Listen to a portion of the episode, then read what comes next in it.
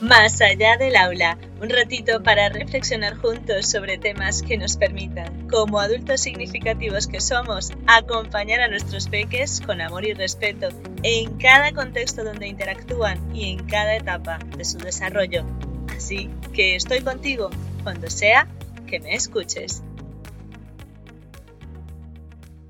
No va a ser posible. En el episodio anterior os hablé de la importancia de presentarnos, es decir, de la importancia de decir a las personas con las que interactuamos cómo estamos a nivel emocional, espiritual, físico y mental, con la finalidad de que puedan comprender cómo nos encontramos para así tener una interacción lo más fluida posible.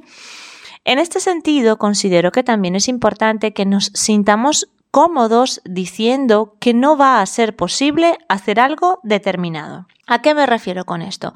Pues que en los diversos contextos donde he trabajado me he percatado que hay situaciones que, por los motivos que sean, complican o impiden la realización de cosas que habitualmente se podían hacer.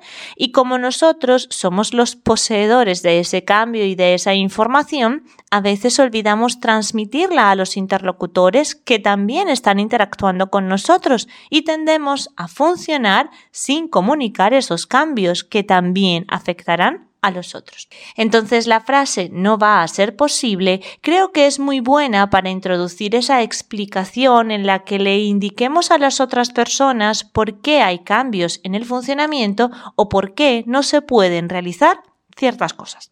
Os cuento con un ejemplo sencillo.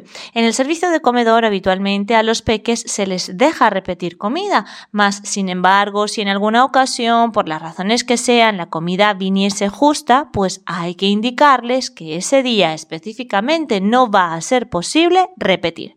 Evidentemente, esa explicación es mejor hacerla antes de entrar al comedor, porque durante el desarrollo del servicio, con tantos otros factores y eh, funcionando en ese momento, es más complejo de explicar ese cambio.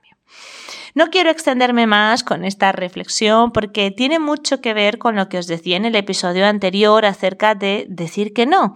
Así que creo que la idea que os quería comentar ha quedado clara. Nos escuchamos en el próximo episodio que se titula Si vamos a suponer, mejor en positivo. Si te gustó este episodio y crees que puede aportar a otros, compártelo. Nos escuchamos cada miércoles y viernes para reflexionar juntos aquí, más allá del aula. Recuerda que puedes contactar conmigo a través de Instagram entre saberes y sabores o en la web entre saberes y sabores.com.